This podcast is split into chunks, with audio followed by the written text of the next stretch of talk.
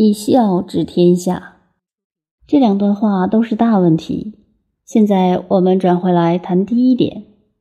我们知道中国文化经常讲孝道，尤其儒家更讲孝道，把四书五经编辑起来，加上《孝经》《尔雅》等，汇成一系列的总书，叫十三经。《孝经》是孔子学生曾子著的。我们要研究孝道。就必须看孔子思想系统下的这部《孝经》。《孝经》中说什么样子才是孝呢？不单是对父母要孝，还要扩而充之，大孝于天下，爱天下人，谓之大孝。为政的人以孝子之心来为政，也就是我们所讲公务员是人民公仆的道理一样的。所以后来发展下来。唐宋以后的论调，求忠臣必于孝子之门。一个人真能爱父母、爱家庭、爱社会，也一定是忠臣，因为忠臣是一种情爱的发挥。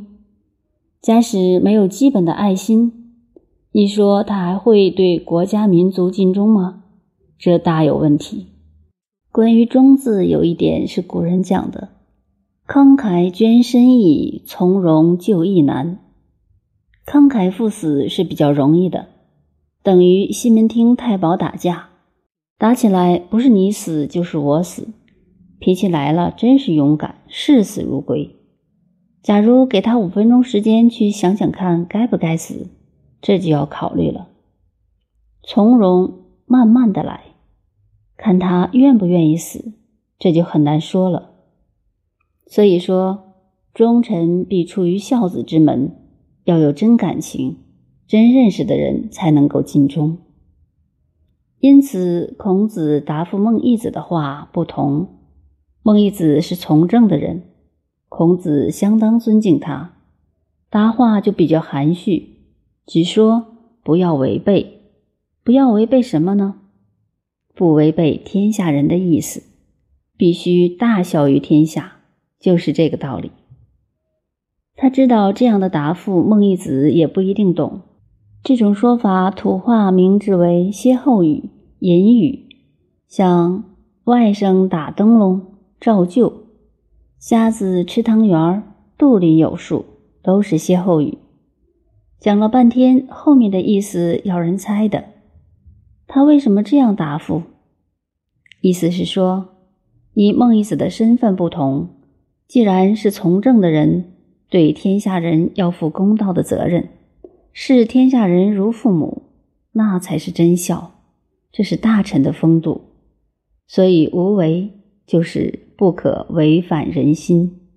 他也知道孟义子未必懂，所以与樊迟的一段师生对白是打丫头骂小姐的用意。知道樊迟也一定不懂，不懂让他不懂。慢慢去传话，做间接的教育。所以，等学生驾车时有这段对白。这种间接的教育比直接的教育更有效。